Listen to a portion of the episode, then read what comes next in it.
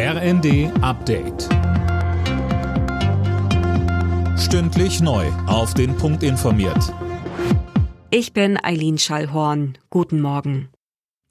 Im Bundestag wollen heute Regierung und Opposition gemeinsam grünes Licht für die Lieferungen schwerer Waffen an die Ukraine geben.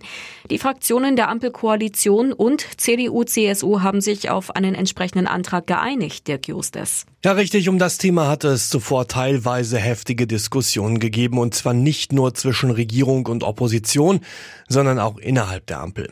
In dem Antrag wird die Bundesregierung aufgefordert, der Ukraine auch mit militärischem Material beizustehen, einschließlich schwerer Waffen. Vor der Abstimmung ist noch eine 80-minütige Debatte geplant. Zuvor hat die Koalition das geplante 100 Milliarden Euro schwere Sondervermögen für die Bundeswehr im Bundestag verteidigt. Im Zuge der gestrigen Debatte forderte die Union Nachbesserungen an den Plänen der Ampelregierung. Nach seinem Besuch in Moskau trifft UN-Generalsekretär Guterres heute die ukrainische Regierung. Geplant sind Treffen mit Präsident Zelensky und Außenminister Kuleba. Mehr von Gisa Weber. Außerdem will Guterres die Kiewer Vororte Borodjanka, Irpin und Butscha besuchen, in denen tausende Zivilisten getötet wurden. Guterres ist direkt aus Russland angereist. Dort hatte er zuvor auch mit dem russischen Präsidenten Putin gesprochen und eine Waffenruhe gefordert. Der UN-Generalsekretär setzt sich dafür ein, dass Moskau und Kiew gemeinsam mit der UNO für sichere Fluchtkorridore sorgen.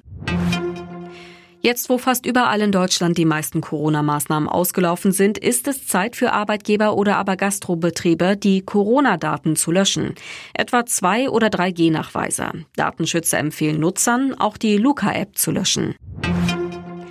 In der Fußball Champions League hat der FC Liverpool das zweite Halbfinal-Hinspiel gewonnen. Die Engländer besiegten zu Hause Bayern-Bezwinger Villarreal aus Spanien mit 2 zu 0.